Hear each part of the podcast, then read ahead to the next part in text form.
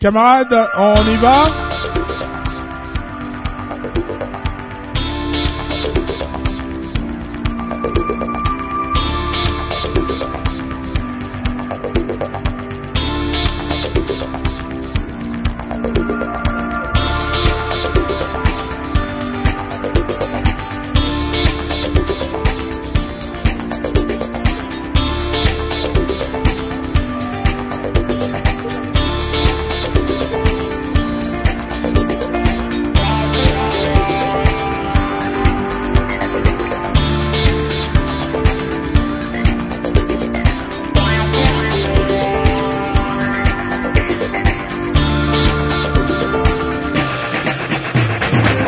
Au capi service à l'IFASIC, sous vos applaudissements, chers camarades, le maximum de bruit.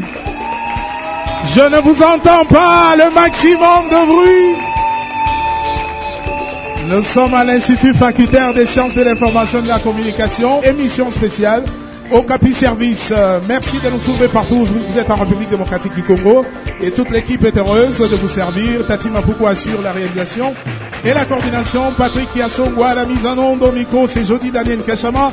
Bienvenue à tous et chers camarades, merci de faire encore le maximum de bruit à l'occasion de 75 ans de l'IFASIC.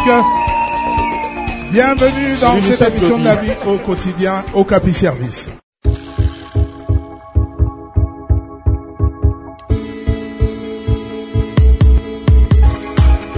L'agenda culturel tous les jours. Les concerts à ne pas manquer, les nouveaux disques, peintures et photos, les expositions à voir, les artistes ont leur rendez-vous sur Radio Capi. La culture congolaise est bien vivante et nous la mettons en valeur. L'agenda culturel, c'est du lundi au vendredi à 7h50 et à 8h50 et samedi et dimanche à 6h50 et 7h50.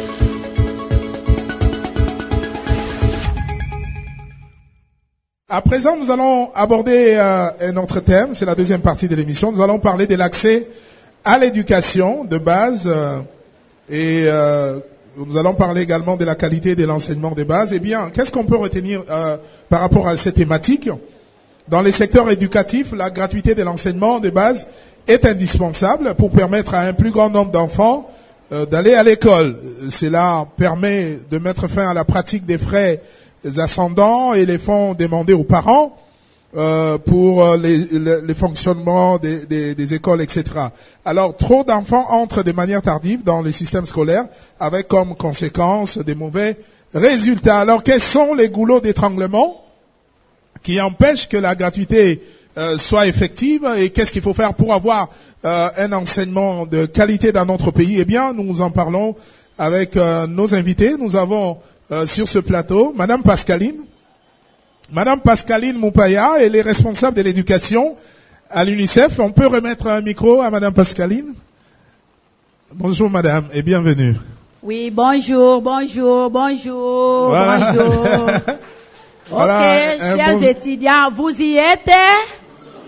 Ok, merci beaucoup. Euh, voilà. Et maintenant, ce, ce sont les enseignants qui vous parlent. D'accord. Alors, il faut que vraiment euh, que ça soit actif, quoi. Bien. Ok, il faut Merci pas dormir. Ok, applaudissez. Applaudissez.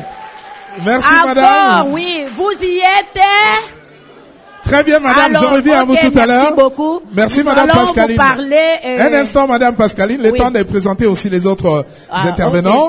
à vos côtés, nous avons Monsieur Guillaume Korogo, il est directeur de la direction des programmes scolaires en matériel didactique à l'EPST. Monsieur Guillaume, bonjour. Bienvenue dans cette émission. Monsieur Rombo Nana, vous êtes coordonnateur du projet Accélère. Bonjour et bienvenue euh, dans cette émission Capi Service. Alors, on commence avec vous, Madame Pascaline. Dites-nous, euh, parlez-nous des acquis de l'UNICEF, les réalisations de l'UNICEF dans les secteurs de l'éducation en République démocratique du Congo. Vous avez la parole. Ok, merci beaucoup. Et je vais me mettre debout en tant qu'enseignant. Parce que si je suis assis, c'est comme si je m'éloigne des élèves, des étudiants. Ok, je vais parler de l'éducation euh, pour tous au sein de l'UNICEF. L'éducation euh, pour tous s'aligne aux priorités du gouvernement, plus particulièrement à la stratégie de l'enseignement primaire, secondaire et technique. Et le programme éducation de l'UNICEF travaille avec l'EPST, avec le ministère des Affaires sociales et avec le ministère de la formation euh, professionnelle. Et ce programme s'articule sur trois composantes principales. La première composante, c'est l'accès et la rétention. Deuxième composante, c'est la qualité de l'éducation. Et troisième, c'est la gouvernance du système éducatif. Et tout ça en lien avec la stratégie de l'éducation et de la formation 2016-2025. Au niveau de l'accès à l'éducation, comme vous le savez, et personne l'ignore, nos actions sont visibles sur le terrain et dans les écoles. Parmi vous, avez-vous déjà bénéficié des fournitures scolaires? Levez le main. Qui a déjà bénéficié des fournitures? Voilà. Alors, ça ne sert plus à rien d'aller de développer parce que vous avez déjà la preuve vous-même. Par rapport à l'accès, nous appuyons les écoles et plus particulièrement aussi les enfants vulnérables à travers la dotation en fourniture scolaire. Et par rapport aussi à l'accès et à la rétention, nous construisons les, salles de classe en collaboration avec les ministères de l'EPSP que ce soit dans le contexte du développement, que ce soit dans le contexte des urgences. Donc, euh, nous construisions des classes. Et par rapport au contexte des urgences, quand il y a urgence, comme vous le savez, ces enfants-là ont droit aussi à l'éducation. Donc, nous construisions euh, les salles de classe temporaires pour permettre aux enfants qui sont peut-être dans le camp de réfugiés à être scolarisés. Par, rapport aussi à l'accès et à la rétention, nous organisons les campagnes d'inscription des enfants à l'école et les campagnes porte à porte. Ces campagnes-là ont porté vraiment des fruits qui a vu et augmenter euh, vraiment le nombre d'enfants au niveau du primaire. Ces campagnes-là, le but principal, c'est de sensibiliser les parents sur la scolarisation pour envoyer leurs enfants à l'école, sur l'importance euh, de l'éducation, avec un accent particulier sur l'éducation des filles. Et je suis contente aussi de voir qu'il y a vraiment des filles ici à l'IFASIC. C'est très très bien parce que éduquer une fille, c'est éduquer une nation. Chers étudiants, vous y êtes? Ok, les filles, vous y êtes? Alors, nous organisons aussi l'éducation parentale. L'éducation parentale, c'est pour la formation aussi des parents sur l'importance de l'éducation et, et, on forme aussi les leaders religieux sur l'éducation aussi parentale. C'est pour combattre les us et coutumes qui sont défavorables, qui donnent l'importance à l'éducation des, des, des, garçons que de l'éducation au euh, détriment des, filles. Merci Madame Pascaline, vous avez beaucoup de choses à dire. Je reviens à vous tout à l'heure, le temps de donner la parole à Monsieur Guillaume Korogo, directeur euh, de la direction des programmes scolaires euh, et matériel didactique à l'EPST. Monsieur Guillaume, pouvez-vous nous dire, parlez-nous de, de la collaboration avec l'UNICEF durant toutes ces années? Qu'est-ce qui a été fait ensemble dans, dans les secteurs de, de l'éducation? Et surtout par rapport à l'accès euh, à une éducation, à l'éducation des bases, à la gratuité de l'enseignement, disons. Merci beaucoup, monsieur le journaliste. Depuis ces 30 dernières années, l'UNICEF était, un grand partenaire pour le ministère de l'EPST. Et au moment où tous les partenaires étaient partis, l'UNICEF est resté pour appuyer le ministère de l'EPST. Euh, nous avons gardé un bon souvenir sur la campagne de scolarisation des enfants pour faciliter leur accès. La campagne porte à porte et le programme la protection de protection euh, des enfants les plus vulnérables, qui consistait, pendant que la gratuité n'existait pas encore, qui consistait à prendre en charge des enfants les plus vulnérables dans des provinces les plus vulnérables euh, en charge. Et aussi de veiller à ce que ces enfants-là puissent étudier, les maintenir au niveau des écoles. La construction des salles de classe constitue un grand souvenir de l'UNICEF. Et jusqu'aujourd'hui, l'UNICEF continue à construire des salles de classe. Je peux vous dire qu'à l'heure actuelle, il y a 100 salles de classe qui sont en train d'être construites dans la province de Tanganyika. Dans la province de Tanganyika. Mais on a appris avec, gratu- la gratuité de l'enseignement, il y a beaucoup plus d'enfants dans les salles de classe, ce qui fait qu'il y a encore des besoins énormes. En- fait, s'il y a la gratuité, avec la gratuité, il y a beaucoup d'enfants. Il y a l'influence, le nombre d'enfants a augmenté. Nous avions 23 millions d'enfants, mais maintenant, pour l'école primaire, maternelle et secondaire, maintenant, on a plus de 28 millions d'enfants au niveau de l'école. Si on prend le cycle maternel, primaire et secondaire, nous avons beaucoup d'enfants à l'école. Et ce qui fait que maintenant, le gouvernement n'a pas aussi la possibilité de construire des salles de classe. L'UNICEF vient en appui construire des salles de classe, ce qui aide le gouvernement à mettre sa politique de gratuité en œuvre. Et par rapport à la qualité de l'enseignement. Par rapport à la qualité Oui. de l'enseignement, et nous avons, euh, par rapport à la qualité, nous avons d'abord l'enseignant. L'enseignant, c'est lui qui a renforcé les capacités des élèves.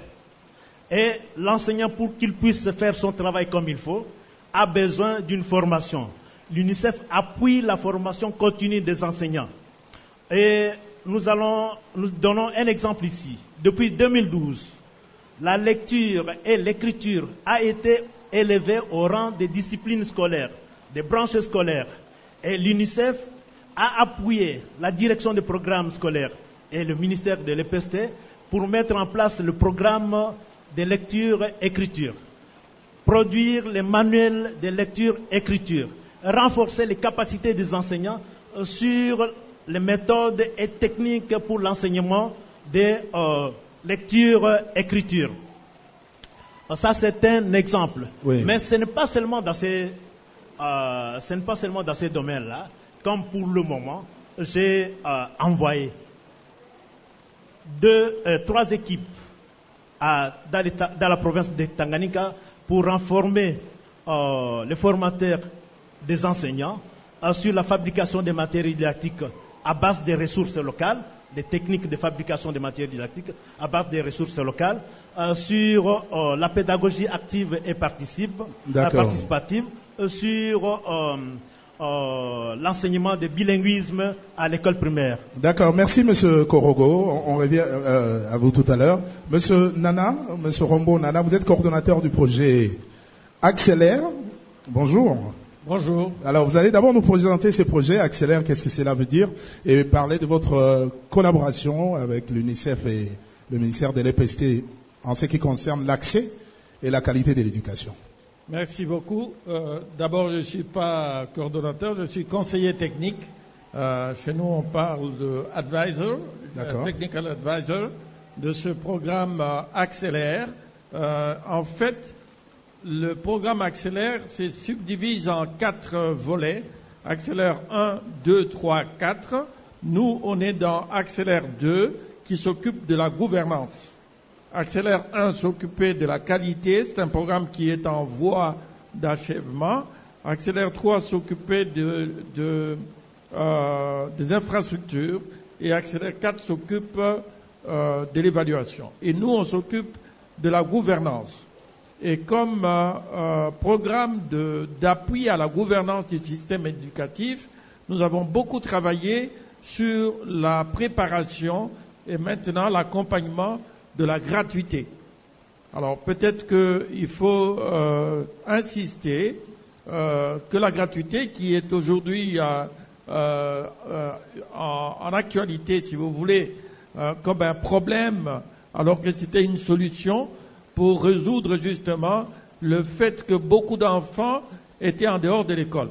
C'est pour faciliter l'accès, c'est-à-dire permettre à chaque enfant de ne pas être empêché d'étudier que la gratuité a été décidée. Et peut-être qu'il faut aussi dire que la, gratuité concerne uniquement les enfants ou les élèves de l'enseignement de base. La gratuité ne concerne pas les enseignants. Ceci, c'est pour dire que l'enseignement a un coût et l'enseignant mérite son salaire. Mais seulement, quand on parle de la gratuité, on veut dire que le coût n'est pas supporté par les parents des élèves et le coût ne peut pas être une barrière pour les enfants. C'est-à-dire que par ailleurs, il y a quelqu'un, en l'occurrence le gouvernement, qui assure ce coût et qui donne le salaire euh, approprié, convenable aux enseignants. Monsieur Rombo, rapidement, je vais lire la réaction d'un internaute, Laurent Mignon, Lipassa, qui nous a écrit de Kananga. Il dit, je pense que la gratuité demeure importante pour avoir une bonne qualité d'enseignement au pays. Recenser, il faut recenser les enseignants et, euh, reconnaître, euh, connaître le- les effectifs, traquer les voleurs des fonds alloués euh, à la gratuité. L'État devrait respecter les engagements pris avec le banc syndical et payer à temps les enseignants. L'éducation, c'est toute une vie de la nation. Une nation sans éducation est une nation ruinée. J'interpelle la conscience de, de tout un chacun dans l'exercice de sa fonction, de savoir que l'éducation joue un rôle majeur qui n'est pas à négliger. C'est Laurent Mignon, les passats, qui nous a écrit depuis Kananga. Professeur Rombo. Merci beaucoup. Ce n'est pas une question, c'est un complément. D'accord. Et je suis heureux de voir des personnes qui réfléchissent dans le sens du soutien et de l'assainissement du processus de la gratuité. Bien, avant d'accorder la parole aux, enfants reporters, on va recueillir les, questions dans la salle. Camarades étudiants, des questions par rapport à la gratuité, l'accès à l'éducation et euh, par rapport à la qualité de l'enseignement. Oui, camarades, il y a un étudiant là-bas et un autre ici et derrière. Merci de vous présenter votre nom, la promotion et aller droit au but. Oui, au micro, c'est Joël Ekouchou. Je suis de la troisième année de graduat B sortant. Question directe à Madame Pascaline. Madame, vous venez de soulever un point, un point pardon, très capital, où vous avez parlé de la fourniture euh, scolaire de l'UNICEF. Alors, aujourd'hui, nous avons remarqué beaucoup plus une passivité en termes de distribution des dons faits par l'UNICEF. Alors, j'aimerais savoir quelles sont les stratégies que l'UNICEF met en place pour contrôler les dons destinés aux enfants? C'était ça ma question. Passivité, qu'est-ce que vous voulez dire par, par là? Donc, il y a un peu, comment dirais-je, je peux qualifier du détournement, disons. Les dons n'arrivent plus aux enfants destinés. En fait, c'est ça. Les dons des cahiers, les objets classiques n'arrivent plus à destination. Tout à fait. Qui détourne C'est à Madame Pascaline d'éclairer un peu l'opinion. D'accord, merci pour la question. Et notre intervenant C'est encore l'étudiant Omboum, G3A, sciences de l'information et de la communication. Les intervenants viennent de dire que la gratuité de l'enseignement permet à ce qu'il y ait beaucoup d'enfants qui se fassent euh, scolariser, alors ce qui nous donne un afflux d'élèves dans les salles de classe et moins d'infrastructures. Alors ma question est la suivante. Quelle est votre analyse, chers intervenants, de la situation éducative, éducative plutôt actuelle par rapport à la gratuité de l'enseignement Pensez-vous que nous sommes en train euh, de progresser ou de régresser? Je suis Obed étudiant en G3A. Alors, euh, c'était pour plus soutenir la question de Boom. Euh, vous dites que la gratuité de l'enseignement est quelque chose qui a permis en sorte que beaucoup d'enfants puissent bénéficier de l'étude. Mais je crois que nous pouvons tous le dire à haute voix que cette gratuité aujourd'hui, plus précisément dans la ville de Kinshasa, n'a pas été une grande réussite. Alors, que pensez-vous faire? Est-ce que cette gratuité sera annulée ou euh, vous avez des pistes de solutions pour euh, arranger cela? Joe Ilunga, euh, étudiant en L1 CS, communication sociale. En fait, ma question en tant que vous, en tant que euh, UNICEF, dans le département de l'éducation, lorsque vous sortez les matins et que vous voyez tous ces enfants dans, dans, dans les rues, quels sont vos sentiments? Deuxième question, est-ce que l'UNICEF, le département de l'éducation, est-ce qu'il a un plan par rapport aux enfants qui sont à l'est du pays dans des groupes armés? Est-ce que vous avez un plan pour le faire sortir de ces groupes armés pour le mettre à l'école? Troisièmement, ma question est adressée au monsieur de- qui représente euh, l'EPST. En fait, le président de la République a parlé de l'éducation des bases. Pourquoi vous, vous, vous l'avez, vous l'avez transformé en, en- à la gratuité de l'éduca- à la gratuité de l'éducation primaire. Voilà. Bien, merci pour toutes ces questions. On va donner la parole à- aux intervenants. Monsieur Bon. Guillaume, vous avez la parole. Merci beaucoup. En ce qui concerne les détournements, euh, vous devez connaître que les koulouna à cravate existent toujours. Euh, ça, euh, vous l'avez attendu. Et ce n'est pas seulement au niveau de l'EPST. Euh, ce n'est pas seulement au niveau de l'EPST, c'est au niveau du pays en général. Et je vais ajouter un exemple ici euh, que euh, j'ai fait le suivi de la mise en œuvre euh, du projet euh, La protection des enfants les plus vulnérables. C'était dans le Katanga à Kipushi. Nous sommes arrivés dans une école et euh, nous avons reçu euh, pas seulement les directeurs, les directeurs étaient absents, il y avait les enseignants qui mettaient en œuvre ces programmes et nous avons reçu aussi les présidents des COPA de l'école. Et euh, le président des COPA a exprimé euh, son inquiétude puisque le sous-prophète avait détourné une partie des fonds qui étaient réservés euh, pour la prise en charge des enseignants qui devaient encadrer les enfants les plus vulnérables. Et une décision a été prise et le sous-prophète a été suspendu. Et aussi, euh, le directeur de l'école a été aussi suspendu. Quand une telle chose arrive et que nous constatons à notre niveau, les autorités du ministère de l'EPST euh, prennent des décisions euh, pour sanctionner la personne qui est incriminée. Euh, D'accord, merci. Alors, on va donner la parole à Monsieur Rombo Nana par rapport à la gratuité. Il y a eu des questions, peut-être vous pouvez commencer, Monsieur Rombo va je, je compléter. peux commencer, il va, il va terminer. Oui. La, la gratuité, en fait, euh, date de très longtemps. Ce n'est pas seulement à partir de 2019 que la gratuité a commencé. Et ça a commencé depuis Kabila. On a parlé de gratuité jusqu'à cinquième année primaire, mais la gratuité n'a pas été effective, puisque la gratuité a rencontré beaucoup de, euh, beaucoup de problèmes sur euh, le terrain. Moi-même, j'étais par exemple à Lituri. Il y a une autorité a dit bon, ici la gratuité, nous n'allons pas appliquer ça. Mais la gratuité est aussi constitutionnelle. C'est dans la Constitution que nous parlons de la gratuité en l'enseignement primaire. Dans l'enseignement primaire, on parle de la gratuité dans la Constitution.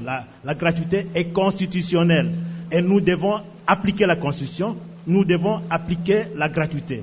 Mais appliquer la gratuité n'est pas aussi facile comme vous pouvez le remarquer, puisque l'application de la gratuité implique euh, énormément euh, beaucoup de mesures et ça demande beaucoup de moyens aussi. Quand on applique la gratuité, il faut construire les salles de classe, il faut engager de nouveaux enseignants, il faut euh, euh, payer ces nouveaux enseignants. Oui. Et vous allez constater que pour le moment, nous avons, euh, selon l'annuaire statistique de 2018, on avait plus de 970 000 enseignants pour l'école maternelle, primaire et secondaire. Seulement pour l'école primaire, nous avons plus de 500 000. Et quand 3 millions d'enfants s'ajoutent, vous prenez 3 millions divisé par 50 et vous trouvez le nombre de salles de classe qu'il faut construire. Et si on dit par exemple, une salle de classe, la construction d'une salle de classe coûte, coûte 8 000 dollars, ça dépend d'un coin à l'autre aussi, puisque le prix de, des matériaux dépend selon qu'on est à Kinshasa ou on est à Yakoma, le prix diffère. Donc si on prend 8 000 dollars multiplié par, on prend les, euh, 3 millions divisé par 50, multiplié par 8 000 dollars, vous allez voir combien doit coûter. D'accord. Monsieur Korogo, il y, a- y a beaucoup de choses à dire là-dessus, mais on plus Ça, beaucoup de temps. euh, il y a Euh, beaucoup de problèmes. Monsieur Nana? Veut- Mais l'essentiel est Oui. que la- on commence à appliquer la gratuité. Que ça commence et on va trouver des solutions pour que ça puisse être appliqué de bonne façon. Merci. Monsieur Nana, Rombo Nana, vous avez la parole. Il y a, il y a quelqu'un qui est revenu sur la Par gratuité la, toujours. la euh, contribution de oui. l'UNICEF fait à la politique de la gratuité. de la gratuité. Et nous avons, comme euh, M. Guillaume a souligné, les constructions, nous appuyons les mesures d'accompagnement de la gratuité, la construction des écoles, euh, le- le- les fournitures scolaires. En matière de qualité aussi, nous appuyons les ministères de l'EPSP par rapport à la formation des enseignants à la pédagogie du grand groupe, donc à la gestion des classes pléthoriques. Merci, madame. Merci beaucoup. Moi, je voudrais euh, simplement dire ceci. La gratuité est difficile, mais la gratuité est incontournable. Ça, c'est, ça doit être le message clair que tout le monde doit retenir. Pourquoi? Parce que la gratuité signifie que nous ne voulons plus avoir de mécaniciens illettrés. Nous ne voulons plus avoir de quados illettrés. Nous ne voulons plus avoir des domestiques illettrés. Ces gens ne parlent pas français, ils ne savent pas lire ni écrire, ils ne peuvent pas réfléchir parce qu'ils n'ont pas été à l'école. Ils n'ont pas été à l'école parce qu'ils n'avaient pas l'argent. Il faut mettre fin à cela. La gratuité est la réponse à tous ces problèmes. Maintenant, vous allez dire que la gratuité euh, est bloquée. Ce n'est pas que la gratuité qui est bloquée, c'est la gestion de la gratuité qui est bloquée. La gestion de la gratuité est bloquée par des causes qu'on a citées peut-être déjà ici, mais dont la première est la mauvaise gouvernance. C'est-à-dire le vol, la corruption, l'incapacité à planifier, c'est ça qui est à la base du blocage actuel. Réussir la, la gratuité, c'est être capable de mettre en place une bonne gouvernance. Je vais corriger une chose. On dit que la gratuité est mauvaise parce qu'elle a fait venir beaucoup d'enfants à l'école et les classes sont bondées d'enfants et la qualité a baissé. Faux. Je suis peut-être le premier à vous le dire, c'est faux. Premièrement, les enfants qui inondent les salles de classe viennent d'où? Ce n'est pas des enfants qui étaient dehors, les enfants de la rue qui sont venus augmenter les salles de classe. Non. Ce sont les enfants qui étaient dans les écoles privées. Lorsqu'on a dit que l'enseignement est gratuit, tous les parents qui faisaient payer les enfants, qui faisaient, qui mettaient les, Les ont enfants retirés là-bas, des écoles, ils euh, ont privées. ramené ces enfants Oui. dans les publics. Vous pouvez les vérifier et contredire tous ceux qui déclarent cela. Parce que vous n'allez pas avoir un enfant qui a fait quatre ans à la maison et qui subitement vient à l'école pour entrer dans une classe de troisième ou quatrième, on ne le prendra pas. Regardez bien, tous ces enfants qui sont dans les classes peuplées maintenant à cause de la gratuité, ils étaient quelque part l'année précédente. Ça, c'est un. Les classes sont bondées, pas à cause de la gratuité, mais la mauvaise gestion de la gratuité. Par exemple, l'État aurait pu, au moment de décréter la gratuité, stabiliser aussi l'enseignement privé. C'est-à-dire faire en sorte, en sorte que le coût de l'enseignement privé diminue. Parce que, par exemple, en diminuant les taxes, en donnant des facilités d'eau, d'électricité, en encadrant l'enseignement privé, pour ne pas obliger les enfants du privé de venir dans les secteurs officiels. Il y a des écoles privées qui ont fermé à cause de la gratuité. Nous ne pouvons pas incriminer la gratuité. Le nombre d'enfants augmente à cause de deux facteurs. Le premier, c'est la croissance démographique, qui est de l'ordre de 3,5%, et chaque année, il y a 3,5 d'enfants qui s'ajoutent. Alors, Monsieur Rombo, on n'a plus beaucoup de temps. Pour terminer, qu'est-ce qu'on peut retenir pour avoir une éducation de qualité et faciliter l'accès à plusieurs enfants à l'éducation? En quelques mots, Monsieur Rombo. Alors, la première chose, c'est former les enseignants de qualité. D'accord. La deuxième chose, c'est avoir les manuels. Les manuels, les matériels didactiques. Et la troisième chose, c'est la bonne gouvernance, c'est-à-dire qu'on ait à tous les niveaux des enseignants à l'école ou dans l'administration qui sont motivés, qui aiment leur travail et qui sont honnêtes. Mettre l'éthique dans la, dans la profession de l'enseignant, nous aurons l'enseignement de qualité. Merci beaucoup, Monsieur Rombo. Est-ce qu'on peut applaudir très très fort pour les, les différents intervenants? On aimerait bien continuer, mais on n'a plus beaucoup de temps. On va s'arrêter là pour aujourd'hui par rapport à, ces sujets sur euh, l'accès à l'éducation de base et à la qualité.